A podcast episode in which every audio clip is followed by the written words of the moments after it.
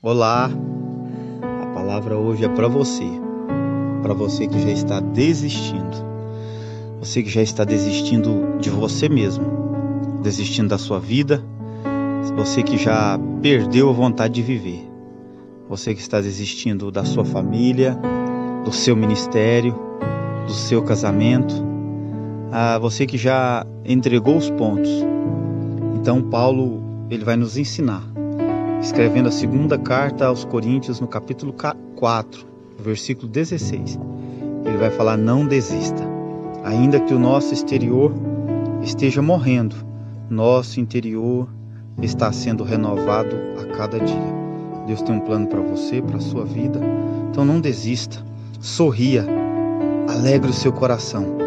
Deus tem algo especial a te entregar. Deus abençoe. Fique com Deus.